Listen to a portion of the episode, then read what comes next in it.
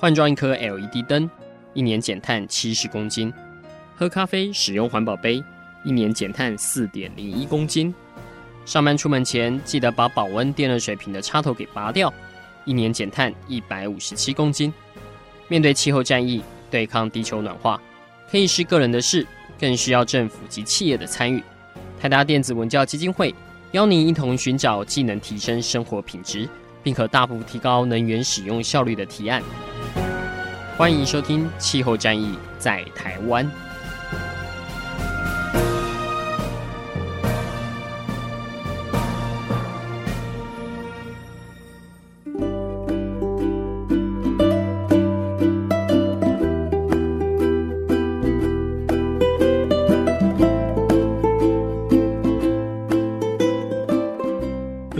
大家好，欢迎来收听今天的气候战役在台湾。我是主持人台达电子文教基金会的高宜帆。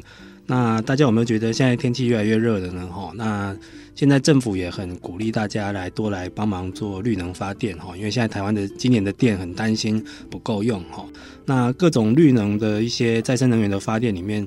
蛮受瞩目的有两个，第一个是离岸风力哈，那再来就是太阳能了哈。尤其现在太阳能是很多中南部这个阳光很炙热的县市在主推的项目哈，因为大家觉得啊、台湾什么都没有哈，就是里头恰洋洋哈。那这么好的太阳能，如果可以来帮我们发电，解决缺电的危机是最好的事情哈。但是在太阳能的推广过程中，大家也发现到有一些它实施上的障碍哈。第一个就是说啊、是不是会有有点加注这个？呃，屋顶的违建的产生哈，因为南部也有些县市想要让它就地合法化哈。再来就是说，它的装设过程会有很多一些技术上的环节，还有一个就是大家最抗胜的一个东西，就是它这个东西到底能不能帮我赚钱哦？因为大家其实有一些人是把太阳能当成一个投资来看的，那当然金主也不是笨蛋，银行也不是笨蛋，要借钱给你，贷款给你，也会看它的一个发电的效益是怎么样。诶，其实这个议题在台湾还比较少人去触及。现在通常是在看说我们的阳光很炙热，所以太阳能应该是不成问题。但它实际在运转上线，包括说其实有很多太阳能，它必须要后续去维护、去清理它，甚至于说啊、是沾到鸟粪啊，还是说这个空气太差？因为之前有一个新闻，大家不晓得有没有看到哈？那个印度说那个太阳能因为空气品质太差的缘故，太多灰尘粘在上面，影响了它的发电的效益。这样子，那今天我们邀请到的一个新创团队，就是来帮忙各位解决上述的各种疑难杂症。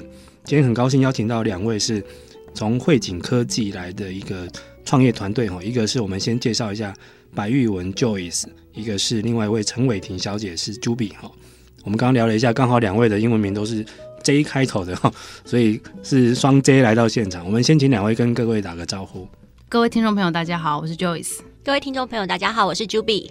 对，两位看起来都非常非常年轻哦，而且我看到一下。这个贵团队，这个汇景科技是从台大这个团队分出来的哈，请贵先良跟我们聊一下，当初是有怎么样的一个创业的缘起组成的这样的一个太阳能的这种结合人工智慧的一个创业的 idea 呢？嗯哼，这个故事其实还蛮有趣的。其实我们过去是一个呃监控系统，就视频监控，大家看到很多 camera 在各个角落的那样子的一个团队。嗯、那这个团队基本上大部分的成员都是研发，就是 R&D 工程师。嗯、那我们在二零一六年。底的时候就决定大家出来成立另外一间公司，那就是纯做软体。嗯、那软体其实我们都知道，你手机、电脑每天都在用，它是一个很方便的东西。我们在想说，这些方便的东西有没有可能在台湾这个 home market，它现在正在比较需求端比较重的一些。B to B 的产业，像工业，譬如说太阳能，或是工具机这些，台湾的 home market 能不能使上一些力？所以我们就去做一些调研，然后在去年呃三月的时候就决定来做太阳能。那做太阳能有几个原因啊？为什么？第一件事情就是，其实台湾是一个相对地狭人稠的地方，那它也是一个比较。跟与世隔绝的一个，四面都是环海嘛，与世与世隔绝，意思是说不能从别的地方买电啊。如果你是在欧洲大陆的话，我们是能源孤岛，对，算是能源孤岛，没错。那这样子的一个地方，它必须要自给自足。那自给自足，呃，核能或是一些燃煤，它其实是比较重度污染的。嗯、那太阳能或是刚刚说的离岸风电，它其实是比较绿色的能源。那绿色能源确实也是可以帮助台湾这样子的一个地下人稠的环境，可以更永续的生存。所以我们就决定来做太阳能。那软体跟太阳能，那我们过我们的团队背景还有一些 AI 的，呃，台大徐宏明徐教授这边，他也有一些 AI 的技术。我们在想说，这三个东西怎么样整合出一样一个比较好的软体？帮助大家太阳能的发电效率可以更好。毕竟你做模组，那你去盖厂，这些都是资源。那这些资源多少也会有一些浪费和呃污染。那怎么样去利用这些东西，在它现有架构之下，帮助它发电效益可以更高？那就是我们可以施上力的地方。所以在去年的三月开始做太阳能，然后我们十月就 launch 了第一个我们的呃 PV 的监控软体系统。我比较不会说我们是一个 AI 的团队，我们只是用比较聪明的方式。帮助电站更有效率的发挥它原本应有的水准，减少掉那些浪费。那这对这片土地也是，我觉得都是一些加分的行为啦。嗯，这个的确，我过去在台湾发这个太阳能，通常大家还没有想到，就是它到底实际的发电效益是真的能能够如大家想象的吗？因为现在很多政府的官方说法都是说什么啊，八到十二年可以回本，但是坊间又有很多留言啊，说什么。去年台风一来就吹掉了多少太阳能这样子，你一吹掉好像就是全部没有了，就是这样子的一些到底有没有政府公开这样的数据？还有说它是真的可以预测的吗？那我这边请教一下那个 Joyce 哦，嗯，当初提出这样的创业概念，就是用你们的这个软体面，还有这种属于像呃 AI 或大数据的分析来帮太阳能的一些业主或者是暗场的主人来做。老实说，一开始大家听得懂你们的概念吗？嗯。听得懂我们的概念吗？这就是一个还蛮好的问题，因为其实我们知道，大部分的一呃盖太阳能的厂商或是电厂，其实在台湾都是在中南部嘛。嗯、对，那当嗯我我是业务啦，那身为业务一开始去推广的时候，其实心里有一点点挫折，也是真的，嗯、因为他们会觉得啊、呃，人工智慧啦，AI 是真的离他们太远了。嗯、可是其实，因为我们其实有。一开始有几个 demo 的示范场，那我们有那些数据给呃那些业主看，或是 EPC 建制太阳能的厂商看了之后，哎、嗯，他们就会发现说，哦，对，我们知道它的痛点在哪里。那我觉得那是一个相互交流的过程。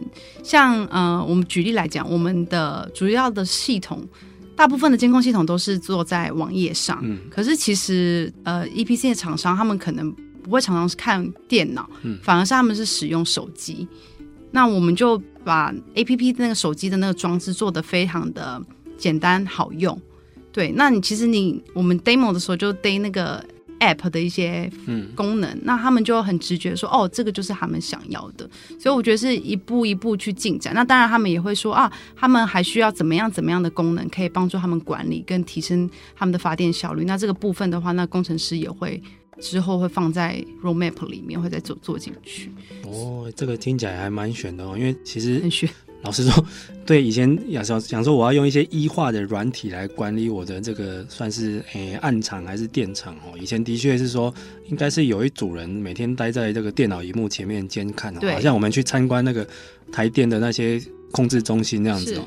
但是对民间的太阳能业主，他没有那么 不用那么高科技，他可能需要的反而是手机这种行动装置，而且做的是很简易的界面嘛，哈。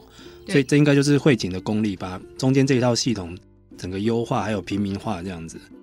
我们自己会把自己定位成是一个软体的提供者，嗯、但是你存有软体这件事情是没有办法帮助到任何人。你会要有一个东西叫做 domain know how，domain know how 就代表这个太阳能的业者或是使用端，他、嗯、到底需要什么样的需求，然后借由这样子的科技做一个结合，才会出来一个产品是符合他们 daily 每天的需求的东西。嗯，那这个东西我们会觉得它是一个比较像是一个 ecosystem，比如说太阳能，它其实台湾是。利用趸售电价的机制嘛，它是因为要促进绿能的发展，不管是太阳能还是风力，都是用趸售电价。那它趸售电价会让这些太阳能业者，它是有呃有利润，不管他是爱台湾，然后他也同时又有利润的时候，那他就会尽量的去发展这一块。嗯，所以趸售电价制对他们的利润来说，就是。呃，是直接相关的。那我们在软体是不是可以帮他们彰显出来他们的 IRR 是多少？您刚刚提到的，嗯、那他目前到底发多少电？他赚了多少钱？那他未来二十年还可以赚多少钱？确保他的收益，同时又保护这块土地，这是我们软体端可以做的，呈现出来的资讯。嗯，对，我觉得刚刚 Juby 讲的很好的一点是，其实这个目前台湾太阳能的这个市场算蛮兴旺的哈。尤其我那天听到一个数据是说，现在躺着在台电那边等着要批准的这种太阳能的非常非常多，听说已经到了两个 Gigawatt 的这个程度了哈。那但是呢，到底该怎么样真的可以赚到钱，又可以帮忙环保爱地球，这个是一个学问的哈。尤其是刚刚 Juby 说的。现在本售的收购价已经越来越低了，以前可能真的是个高毛利，政府在鼓励你做，现在是一个毛利没那么高了，所以你更要去注意中间的每每角角，还有提高它的投资报酬率。好，各位听众朋友，我们听到这边是不是你心中充满了很多一些问号跟一些好奇呢？我们下一段会来问得更清楚，大家先休息一下。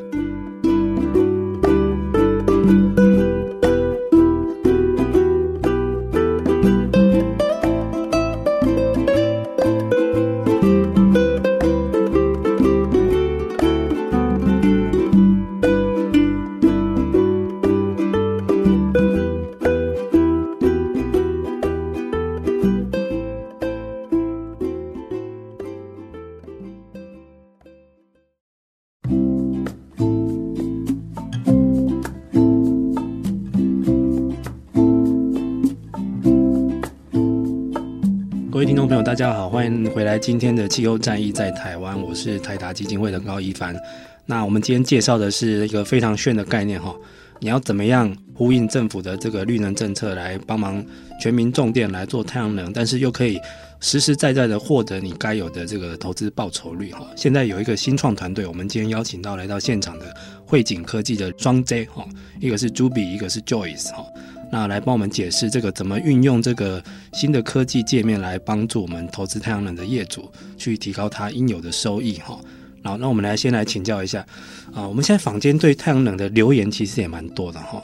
第一个就像我刚刚讲的，就是呃，会不会我们台湾每年会有台风季，台风一来就被吹掉了？那这个是不是一个预期外的一个自然灾害，或者是我们是可以防止的，或者是从我们过去累积的这种气象数据去及时让业主有所警戒的？第二个就是我们日常的一些维护的一些状况，譬如说我们刚刚提到的，可能沾到鸟粪，或者是说有一些真的因为像印度这样空气太差，让太阳能的这个发电效率有变低的，我们可不可以先请 Joyce 帮我们讲解一下，一般太阳能的业主会常常遇到的状况会是什么？太阳能的那个。电厂大概分两段了，嗯、一个就是先天的体质。那你先天的体质的话，就是盖的时候 quality 就是要控制嘛。嗯、那后天的维护，就是例如说刚刚有提到，其实台风那个可能就是先天的体质不良，嗯，所以它就装的时候支架没有锁好。那后天的维护的话，可能就像是呃空气太脏啦、灰尘。那我们比较常遇到的就是有一些。啊、呃，案场是在呃农舍，就是鸡舍、猪舍的屋顶上。嗯、那那个屋顶鸡舍跟猪舍，它其实就会有很多老鼠。哦，老鼠。对，老鼠咬太阳能板吗？还是咬线路？它咬线路。啊，对。那那个部分的话就，就、欸、诶，你平常是看不到，肉眼是都看不到。你太阳能板脏了，你可能经过高速公路经过，或是看到还可以知道它脏了。可是线路断掉的话。对，而且有些藏在支架背后嘛，你不一定看得到，你是看不到的。嗯，对。那还有常见就是一些设备的可能就是太热让它宕机啦，嗯、对，或是设备有一些呃也会异常嘛。嗯，对。那这个时候就是呃我们可以发挥的地方。哇，那这样听起来还真的状况蛮多的。我去年到青海去参观一个，也号称是他们全中国最大的一个太阳能厂，因为他们在那边是一个算。国家的实验地有各种形式的太阳能板在那边比赛，谁的发电效率高。嗯哼，然后就看到很多太阳能厂下面，因为那个是一个很荒凉的地方哦，因为青海就是人人烟很稀少，下面养了一群羊。哦，吃草。对，他说他们那群羊也是员工，因为他们要负责每两个月把全部的暗场巡一次，把草吃光。嗯，因为他说那个杂草会生命力过旺盛，会长高过太阳能板。对，会挡到，会挡住阳光。对。这样的状况也有在台湾出现吗？台湾地面型比较少，但是有地面型的话，其实都会会有，就是吃草部队。吃草部队。其实这个案例我们在日本其实有一个案子，他在呃是在福冈再过去一点，就比较人烟稀少的地方，嗯、然后它是一个大型地面站，它的需求就是你可以告诉我什么时间点要去除草一次吗？哦、其实这件事情我先不用讲要不要人工智慧好了，它其实是在一些 sensor data 画出来的线，某种程度你是看得出来那个 pattern。就是怎么样的一个发电的 pattern 是属于遮阴的部分，因为遮阴的话就代表它一天白天呃太阳升起到日落，它是会有角度的，所以它会有一段时间的发电效率特别低下，每天都是那一段时间。嗯那这个只要是用一些比较好的方式去处理这些 sensor data，我是可以抓出那个 pattern，然后告诉那个案场的维运人员说，哎，你该除草了。其实相同的事情跟太阳能脏污是一样的，除草提醒这样。对，除草提醒。哇，那个听起来好炫哦！对，很多你如果现在正在投资太阳能或者正在评估的，应该要考虑一下这样的状况哦，不要等以后真的遇到了才去找汇景科技，那时候他们可能也太忙碌。所以现在大家如果知道这个讯息，如果你可以 Google 一下他们的网页哈。那讲到这边之后，我来开始帮大家来试着来看一下他们刚提到这个使用行动装置就可以让这些太阳能的业业主了解状况哦。我看到了登录了你们这个。这算一个那个行动的一个 APP 嘛，哈，城市。它第一栏是一个发电报告，哈，可不可以请 j u 帮我们讲一下发电报告这是什么东西？呃，在第一个 tab 这里有一个发电报告，你点进去以后，其实台湾像台湾的太阳能暗场是多而分散嘛，嗯嗯、你同时可能要看二十个、三十个电站，那你发电报告一点进去以后，它会给你所有的全部的电站，嗯、截至目前为止的一个发电的线图，然后会告诉你今天发了多少电，然后以及它呃整合的发电量。哦今天跟所有总和的发电量这样子，没错。那你再点入详情，譬如说你可能关心北边这个案子，嗯、你点进去以后看详情页，它会给你说每一天的。呃，发电量、有效日照小时，然后还有 PR，就是 performance ratio，你的电站表现的程度。那你可以选择每一天你想要看的时间。哇塞，这个感觉好像在看我的理财账户那种。差不多概念哦。投资了哪一档基金，现在赚多少、赔多少，就知道这样子。嗯哼。那如果你在左滑的话，你可能看一天太小了，我来看一整个月。嗯、像这个二零一八五月份，我发了多少电？总共的有效日照小时是多少？我平均 PR 是怎么样？再往右滑的话，就真的是你的理财报告了。你的电站从开始启用到现在的完整的收益和发电量，以及你减少了多少二氧化碳。哦，减碳量也可以帮我算出来。对，诶，这个以后如果真的我们有那种类似碳税或碳价，你这个就可以当成一个碳足迹，是可以去拿，不管是做抵换或做交易的哈。没错，因为这个 quota 都是经过系统验证去算出来的。哇，那听起来好炫哦！我们来看一下第二个功能是。运转监控，这个这个又是什么呢？这个运转监控呢，其实是比较多给维运人员的。你同样是可以看到你所有你关心的电站，那每一个电站以一个卡片的方式呈现，嗯、上面会告诉你的呃事件的状态是异常还是正常，告诉你当地的辐照度，也就是当地现在日照如何，以及 PR 值。那这个都资讯都是及时的资讯，你可以看到右上角的更新的时间，有时候是一分钟前，有时候是几秒前，有时候是两分钟前，告诉你这一个暗场现在还是活着的。那每一张卡片都可以点击进去，譬如说你点了第一个你关心的暗场以后，它的呃点进去以后的所有的即时资料，今天的发电量、有效日照小时、DC 输入、AC 输出、辐照度、模组温度，还有有没有进行中的事件，都会在上面显示，以及所有的逆变器列表。我们的软体是把所有的呃，不管你今天是用哪一个厂牌，不管是你用台达的厂牌，还是还是用其他的厂牌的逆变器，都会把。逆变器列表都在列在上面，每一台逆变器的详情的资讯，呃，也都会在手机上呈现。是的，这个已经看起来已经算是非常平民化、简单化的哦。以前可能大家会觉得，是不是我一定要请一个呃能源相关科系的太阳能工程师来帮我监控？现在这个感觉好像工读生也可以。好，那我来看一下下一栏，我、下一栏就有趣了哈、哦。这个叫智能报警。对，因为呃，台湾的电站是多而分散嘛，刚刚提到的，所以也就是说，你可能要管理太多个电站，那你其实也不会关心那些正常的电站。嗯、当电站有不正常的时候，你才需要知道嘛。那你点进去以后，电站日报的部分会帮你总结三件事情。第一件就是事情是你。关心的电站里面有没有电站的 PR 值低于标准？嗯，PR 值低于标准代表这个电站它的发电效率不如预期，嗯，不如预期是你的收益可能就会减少，所以要告诉你这件事情。第二件事情就是这个电站有没有发生装置事件？对于逆变器来说，逆变器本身是一个电子产品，它是会坏掉的。那这些逆变器会回传一些 error code，或是它有一些事件报警。它也会传回来，我就帮你做一个总结。嗯，第三件事情就是有没有电站是发生断线的事件，帮你总结断线的事件。比如说，你可以随便点进去任何一个，因为现在我目前关心的电站都还蛮正常的，我可以点进去一个以后，你可以看得到，呃，如果有电站是低于 PR 值低于标准，它就会显示出来那个电站是哪一个电站，然后那个电站的装置流量是多少。那如果它有逆变器的呃事件的话，你可以看得到，它就会把那个逆变器的呃 ID。然后加上逆变器的呃事件，帮你做一个总结，它发生多少次数？嗯、其实我们会发现啊，过去事件非常非常多，暗场的事件它是会起起落落。比如说、嗯、电子产品它过热的时候会宕机，但它就凉了，凉了以后它又回来，就又变好了。哦、但是你就 miss 掉这样的资讯了，对。那他可能等一下又宕机，所以他会上上下下，上上下下。嗯、所以当他上上下下的同时呢，就代表说如果。不帮你做一个总结，你会一直收到这样子的讯息，那就是非常多的噪音。嗯，所以我们帮他做了一个总结之后，他就可以直接得知他发生这些事件发生几次，在什么时间。嗯，哇，这样听起来真的是以后可能一个老板他可以在全台湾有很多的太阳能场站嘛，好，但是他可以透过这样子完全了解，也可以包括像刚解释的各种各样的一些异常，或者是低于系统的预期。所谓事出必有因呐，哈，或者是一些可能诶、那个疑似一些错误的一些讯息，都可以去把它保留下来，哈。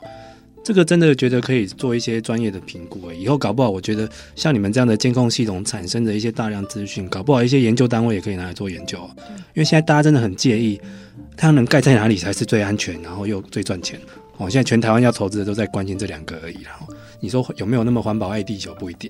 好，那各位听众朋友，我们先休息一下，下一段我们再来听听更多的一些暗场的实力的故事。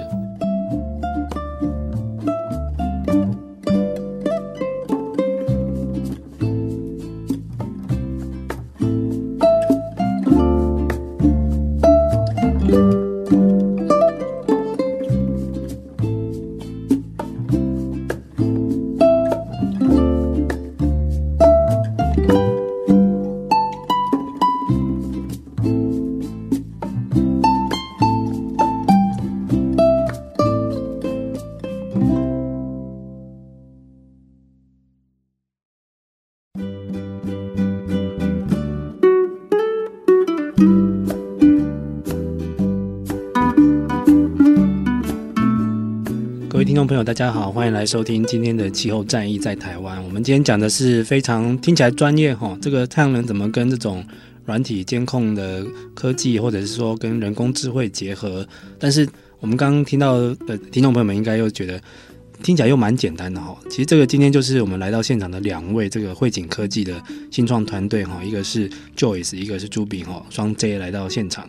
那我们刚有先聊过汇景科技的一个整个创业的概念哈，因为现在大家想要投资太阳能，就是会担心第一个是能不能回本。第一个是它的一些安全的问题，所以安全问题是它的发电的效益会不会遇到一些预期之外的一些干扰或障碍这样子哈。那刚刚听到的大家也觉得哇很鲜呢哈，这个老鼠也会咬断电线，这这也是一个预期外的这，但是现在科技系统都可以帮你做到监控，然后通知你马上去维护或者是要注意这样子。我们刚刚有先看了一下汇景科技的它这个整个这个监控的界面哈，觉得非常的平民。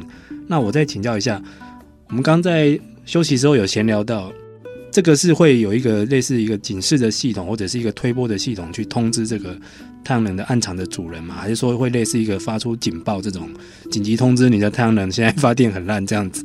没错，其实对于一个系统来说，你一直每天去看当然是很好的事情，但其实大家手边每天都很多事情嘛，嗯、所以等于说有事情在通知你会是一个比较好的呃沟通。所以在我们的手机 App 端呢，只要这个电站是发生。到严重影响发电量的事件的时候，你就会收到立即的推播。而刚刚说到的电站日报是帮你总结这些电站你关心的事情，帮你做一个总结，让你明了。这个就是每天晚上七点半的时候，我们会有一个七点半的电照日报推播。那这都是等于说使用者只要被动接收，我不需要记得说啊，我要去看什么东西，或是啊，我要来查一下什么东西。这个都是汇景科技，就是由我们的软体直接帮你服务好，当你的小帮手的这样子的方式，告诉你你应该要关心的事情。嗯，这样听起来应该是蛮简便的。不过刚刚有听到说你们这个产品也有演进的历程嘛？最早的确是会 call 一通紧急的电话去给暗场主人的。我们最早的其实是凡是任何事情大大小小，他都推播给你。哇，真的哦。然后你就不停的滋滋，手机不断震动那样子。对啊，其实我们会发现这件事情，我们觉得很好，但是使用端。他会觉得，哎呀，你给我这么多，你给我一百个讯息，我哪一个重要？嗯嗯嗯、那这个时候，我们就必须要去 prioritize 这些事情，所以才演进，其实还蛮快，大约一个月，我们就发现一个月不到几个礼拜，我们自己都觉得很痛苦，对，就演进成现在的版本。那现在的版本就颇获好评，对于维运人员，对于电站主人来说，他看到他需要的资讯，而且是被动的收到，每天收到，有一个安心感。是的，今日发电特报这样子，没错，对对对，或者是以后搞不好你们可以给灯号说今天状况优啦，或者今天渴，或者是应该明天要去巡一下这样子，哦，用灯号来警示。很像我们现在每天要看发电量够不够，要去台电看它的备转容量灯号。好，那我先请教，其实刚才两位也有提到很多状况的一些界面的优化，或者是在设计是从一些用户实际的反馈跟他们的感想来的哈。可不可以跟我们讲一下，当初这个第一家使用的业者或者是示范的用户是怎么样找到的呢？以你们来说，目前觉得推的最成功的一些 case 又是哪些？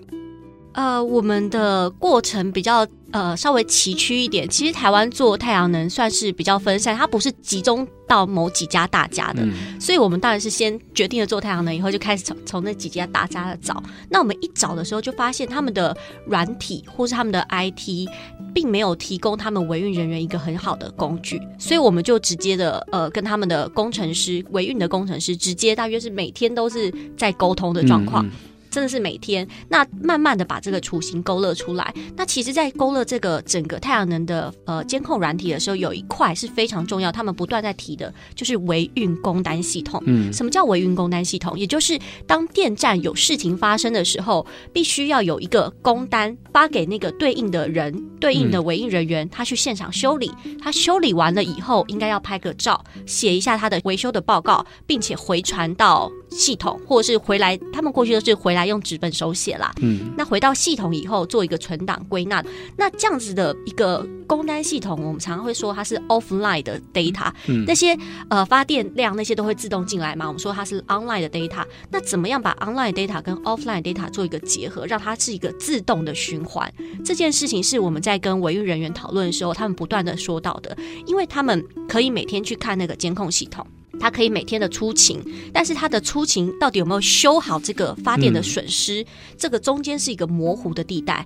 那如果用一个比较好的软体，可以让发电的事件到维运的工单填完报告回来，然后用。线上的系统来检查这件事情是不是恢复成正常，嗯，变成一个比较良好的一个正向的循环的 ecosystem。就是在他们这种需要负责日常维运的这些工作人员，你们的系统也可以满足他们的需求嘛？因为他们的派工或者是他们事后的这些报告，也可以透过系统直接完成是最好的。没错，不用回来还要翻报表再写报告这样子。应该是说他们在出发之前就知道他们去那里要做什么，嗯、要带什么东西，然后到现场。他就可以用手机直接在上面写，用点的方式写报告，不是用手写，嗯、一根手指头就可以写报告。哇，这个真的时代演进的蛮快的哈！我以前去看过那个最早台湾最大的那个太阳能厂，就是那个屏东那个羊水种电的嘛。因为当初是为了帮助八八风灾那个受灾的农田哦，先让他在上面种太阳能板。然后那时候上面其实那时候根本还没有这样的概念，所以那时候是想说啊，我就雇这些旁边的这些农民。或者这些养殖渔户来帮忙做日后的维运，那你想一想，他们坏了他们会修吗？当然是不可能，他们顶多是做类似像保全或者是清洁这样的任务。但是如果是真的要做专业的太阳能的一些系统的维护的话，这个老农想想必是无法来承接这样的任务。但你要让专业的太阳能厂的人员去每天这样跑不同的暗场，也是疲于奔命啊！哈。那不过想说一下，现在目前。因为我刚刚看到你们也有接到日本的这个 case 嘛，正在进行中。这个国外的客户已经怎么开发到的啊？是已经他们耳闻到你们有这样的能力吗？还是说刚好其实现在全世界都很缺这一块帮忙做太阳能的？后续维护的，其实应该是这样说啦，就是我们其实发展才是从去年三月才开始做这个产品，那、嗯、到现在呃十月才算是正式的 launch，到现在其实也呃差不多一年的时间。嗯，那日本的客人其实是主要是日本发展太阳能比我们早一些时时间，嗯、那他们已经达到了一个就是呃在维运的时代，那他们的政府也规定说，新的旧的太阳能每年都要必须提出维运的计划，那你必须要有一个维运的计划的时候，你就要有一个系统来帮助你。你让这件事情系统化。然后要自动化，所以过去我们其实我们也不是真的很年轻的创业，都是有相当的呃有一些人脉，还有一些朋友，他们就会说，哎呀，日本这一块非常非常缺，嗯、问我们能不能帮助这一块，所以我们就开始接洽了日本的客人，嗯、是这样子来的。哇，那这样的确是本比我们前瞻一点哦，因为现在台湾还在鼓励大家帮忙投入或帮忙狂盖太阳能，但是后端这一块好像还真的没有想到哈。不过我刚看到报道有写到，就是。如果使用到你们的产品的话，其实是可以增加百分之十七到十九的发电效益。这个是实际的案例，已经有回馈到这样的成果吗？是在台南。我知道，那就是那个农舍、鸡舍这个这一块吗？嗯、呃，他那个他那个案子是算是呃有运用到人工智慧的部分。嗯、对，那我们就刚好提到空气污染啊，或是落尘都会影响发电量。嗯、那呃一般的就会派人去清洗嘛。那其实清洗他们可能会安排一年清洗个一次、两次到三次。嗯那每次洗都要钱，他们是算那个一片模组，算一片多少钱？对对对对，一片多少钱？嗯、那我们观察了后发现说，哎、欸，其实你不用每次一洗就是全片，全片全部重洗，不用。我们就是去观察它的发电效率，嗯、然后还有落尘跟天气的状况。不是我们观察，我们的电脑去观察，是收集这些气象资讯，然后再经过人工智慧分析这样。对，哦，对，去观察说，哎、欸，其实你不用每次都全部洗，你最脏的地方可能是左上角或者呃东北方或者西南方，嗯，你就是固定去洗那一块就好了，因为每次洗都要钱嘛。哦，所以也可以减少这些维运的费用了哈。对，那洗过之后，真的发电效率就变高了。对，就十七趴。哇，所以这个。这个听起来，这个南部的空污也是蛮严重的，因为真的会影响到太阳能的发电效果。讲到这边，我们台达那个我们在高雄也捐了一栋那个纳玛夏民权国小的绿建筑，它有太阳能板哦。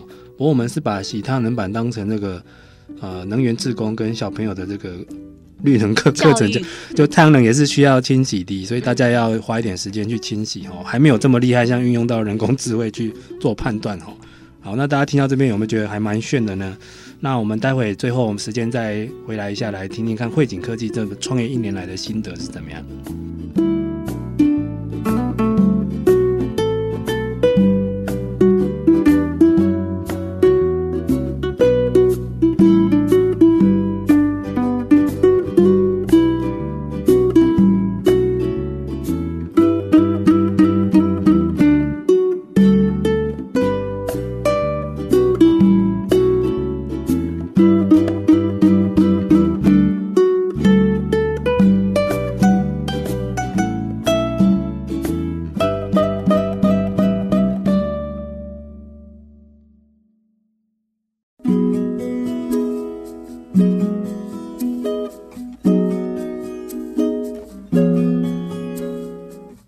朋友大家好，欢迎今天来收听这一集的气候战役在台湾。我们今天要带给你满满的太阳能哈，但是我们今天讲的太阳能不太一样。过去你可能在我们节目中听到的都是说啊，我们鼓励哪些业者，或者是有哪些实际投身太阳能的这些业主来分享他们的投入的热忱哦，要为了环保爱地球，要节能减碳之类的哈。那今天我们教你的是。呃，现在国内开始有新创团队来投入帮忙做太阳能这个后端的维运，这样子哈，这个的确我觉得这个是一个蛮重要的里程碑，是它彰显了我们台湾在投入这个绿能之后，它其实绿能的后端的市场是非常大的，但是我们现在还在看前端而已。我们现在想要扩充我们各种的再生能源的发电，但是它后面的维运哈，或者是说这个跟政府签约一签就是二十年，这个二十年怎么样的回本，有满足你的发电效率，还有环保效益，还有包括说最重要的这个投资效益，都必须要同时去拿到，这个才是一个三赢的一个局面了哈。那今天邀请到两位汇景科技的这个创业团队来到现场哈，其实大家去 Google 一下汇景的。这些相关的资讯，因为他们最近老实说，我觉得还蛮常上新闻的哈，现在很红这样子。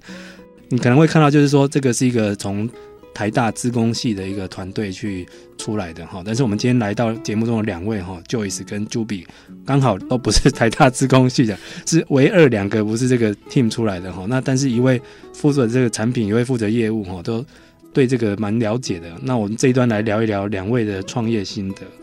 我们先来问一下 Joyce 啊，Joyce 当初怎么会加入汇景呢？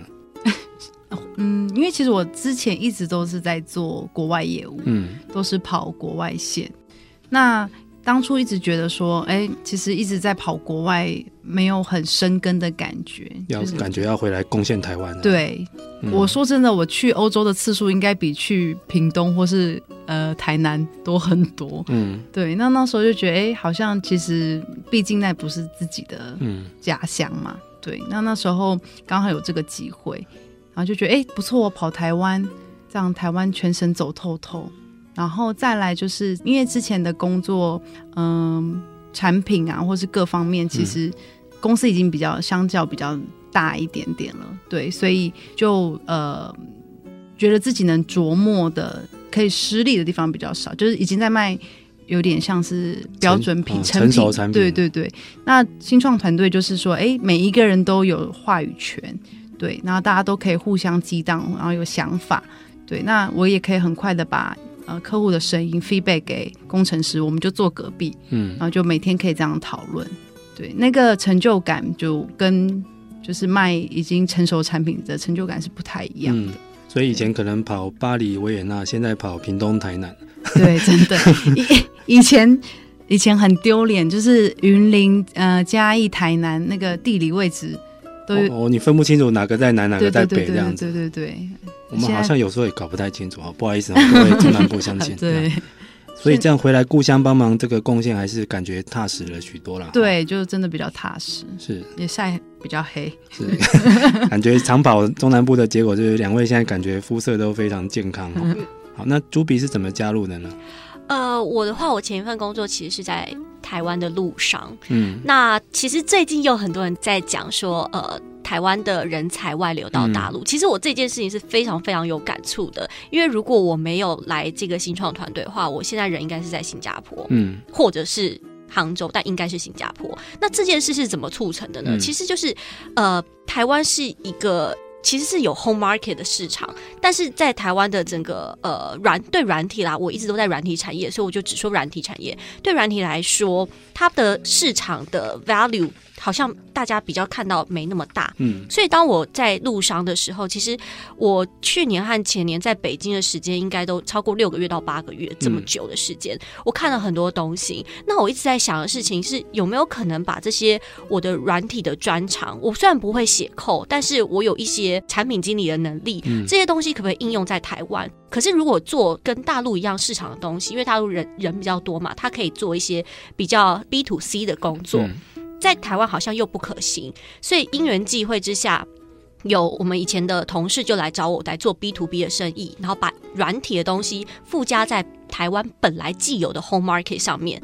那我会觉得这件事情是很有意义的。你可以让台湾的软体发展好，也可以。带动台湾本来的 home market 的成长这件事，我会觉得是在我人生的职业生涯来说，这件事情是我觉得很有意义，然后也对台湾这片土地是很好的事情。嗯，所以我就毅然决然就来决定来做了。是的，这样总归两位听起来都是这个在外奋斗多年，但是又想经不住故乡的呼唤哦，很想回来对台湾有点贡献。这个听起来是蛮感人的哈。但是我觉得刚刚朱比讲到一个蛮大的重点了哈。过去大家都认为台湾这个地小人稠，没有什么内需市场。但是我之前那个采访过一位环保专家，他说，其实这个未来的再生能源跟绿能就是一个最大的内需市场。嗯，因为它会把整个能源市场给重组，所以会有很多新的商机出来。大家想想看，我们能源市场一一年有多少产值？这搞不好这个高过任何我们目前所知的，不管是什么零售、餐饮啊，或者是电子产业哈。所以这一块的确商机是无穷的啦哈。不过在这边也可以想请教两位，这个实际哈，这个帮这个新创事业上路来一年多来，这个个人的心得是怎样？会不会有时候会遇到蛮多的挫折，或者是说对台湾的能源的目前的处在一个尴尬的转型的一个路口上，会有蛮多的想法呢？我个人比较大的挫折是台语不太好，这是我个人比较大的挫折。嗯、对，那。比较常能源上，嗯，整个台湾市场上，我觉得比较常听到客户会提到说，呃，就是馈线不足啊，嗯嗯嗯，这些就是其实报章杂杂志也常常会有反应。那我觉得台湾现在是还在呃绿色能源发展蛮早期的阶段，因为政府在鼓吹，那大家民众也都投入。嗯然后民间就很很热的投入，但是真的是这是一个长久的，这是一个国家安全的概念，是长久的计划，不止二十年。所以其实，在未来，你说像我们提的维运也好，甚至说未来的那些嗯、呃、模组的回收，嗯，其实目前都是还未走到那个阶段。讲到这个回收，这又是一个超级另外另外一个超级大的市场了哈。这个我在欧洲有听到这样的说法，因为像欧洲像德国，它的这个收购制度已经第一个二十年快要走完了，对，所以很多已经太阳能的投资户已经面临那个落日的条款了。嗯接下来他们怎么再去利用这些效益，甚至于说整个让它投入回收，变成另外一种东西，这是他们现在在想的。你看台湾，我们还刚在入口而已，嗯，人家已经到出口了，这中间还过程还蛮长的哈。那那个 Juby 呢？Juby，你这一年来的心得是什么？呃，我的心得啊，我我会觉得说。呃，在这个能源政策里面，其实有相当多的角色，不管是业主、政府，或是使用端、地面端，这些人每个人讲的讲出来的话，其实某种程度上面都是有他的道理和原因。嗯、那看事情有的时候不太能就是比较呃，以一个哪一个角度去看。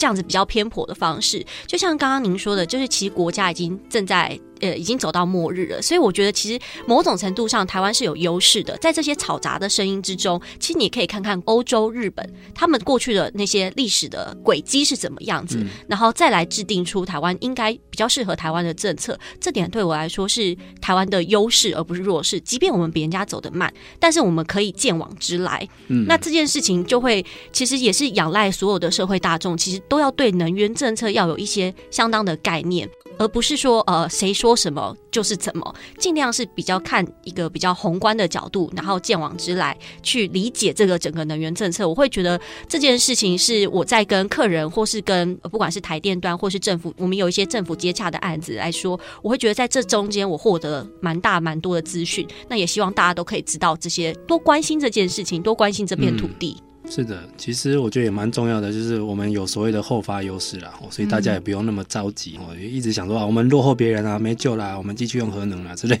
这种很怀忧丧志的话哈，也没有必要了哈。嗯，那我们今天节目的最后，我想给两位最后一个问题是：现在很多年轻人对绿能这一块，老实说也蛮有兴趣的。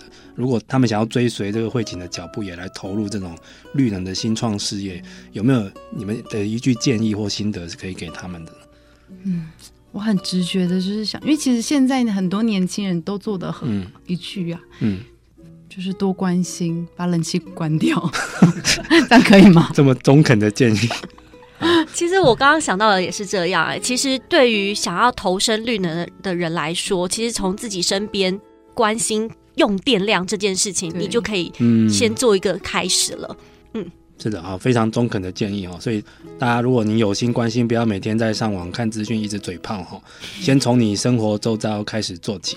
好，那顺便可以 Google 一下汇景的资讯哈。如果大家有相关的需求，应该找他们都很乐意来帮你接洽的哈。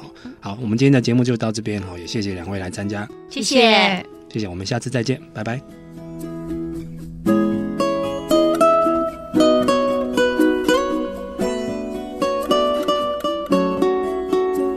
节目由台达电子文教基金会独家赞助播出。台达电子文教基金会邀您一起环保节能爱地球。